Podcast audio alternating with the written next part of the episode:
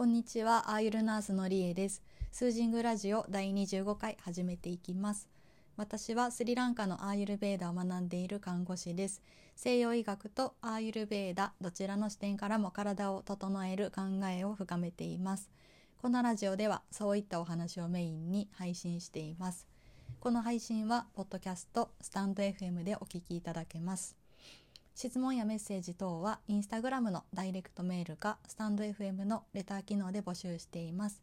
私の勉強にもなるので質問を送っていただけると嬉しいです。皆さんいかがお過ごしですか？えっと今日は私はチャイの話をしようと思ってます。なんでかっていうとなんか月に1回ぐらいある私の食べ過ぎの話にまたなっちゃうんですけどそう昨日は結構重い食事をとって今日はその影響が体に出てるなと思ったので、まあ、その話をしながらスパイスの紹介をしていきますね。えっと私お酒が飲めないんであんまり夜飲みに行ったりとかってしないんですけどご飯食べに行ったりはしたりするけどでも昨日は久しぶりに夜出かけて友達と3人でバーに行きましたノンアルコールのカクテルもあるのでそうめっちゃ美味しかったですで美味しい食べ物まあ女子3人で食べたいだけ頼みました。やっぱりチーズ類が多くってアーユルベーダの食事論で言うとチーズとか小麦粉とか肉とかは重い要素の食べ物になるんですけどまあ主にそういうジャンルの食べ物を結構食べました。むっちゃ美味しかったですけどもお腹いっぱいですね夜中。1時半とかに帰ってきたんですけど。で翌日やっぱりお腹空いてなくってえっ、と体も冷えてるし眠いし起きられへんし、まあ、どちらかというとこの状態はそのカパっていう冷たさとか重さの要素が増大してる感じです。でそれはもう最初から感じてたんで朝の時点でブラックペッパーとナツメグを左右に入れて飲んでたんですけどまあ結局あんまり活動的にもなれなくって少しお昼寝したんですよね。お昼寝っていうのもあんまり良くないんですけどで起きてあ体だるいなと思ってちょっと熱測ってみたら低体温ですよね。むっちゃ体冷えててこれはあかんと思って温めることをメインに、えー、と考えてチャイを作ろうって思いました。でまあ温めるスパイスっていうとやっぱり生姜がメインになってくるので生姜多めブラックペッパーも多めで豆乳でチャイを作りました。その他に入れたスパイスはクローブとカルダモンと,、えー、とシナモン。で甘さには黒糖を使ってます。でスパイスっていうのはそれぞれもう動作を整える効果っていうのを持っているとされてます。で似たような効果を持ってたりするものもあるんですけど微妙に特性がちょっと違っててですね。でえっ、とそれぞれ最後に紹介していきますね。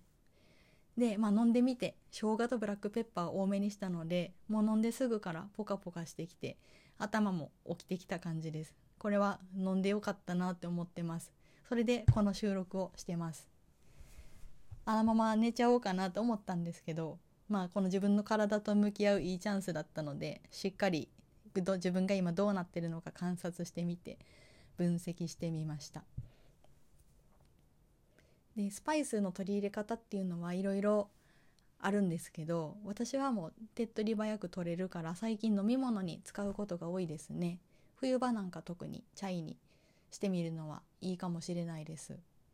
料理とかにも使ってみてもいいと思うんですけど。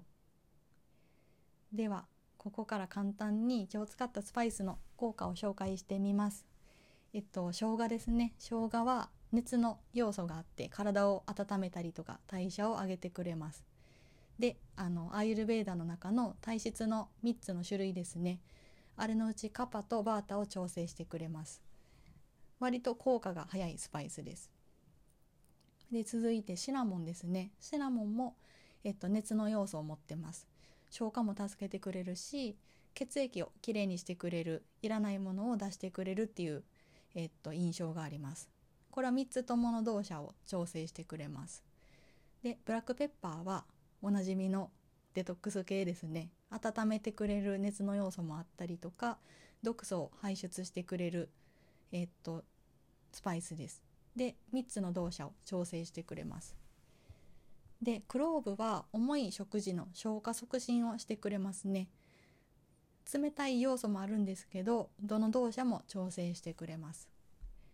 でカルダモンも冷たい要素があるんで、まあ、今回チャイに入れなくてよかったんですけど私はカルダモンの味が好きなので入れました。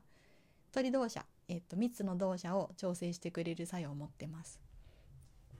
でナツメグは、えっと、熱の要素を持ってて消化も促進してくれるし消化不良とかにもいいとされてます。でえっと同社で言うとバータとカパを調整してくれます。今日使ったスパイスはこんな感じですね。結構面白いですよね。スパイスそれぞれが。ちょっとずつ違う効果を持ってて。でもどれも大体動作を調整してくれるっていう機能を持ってるので。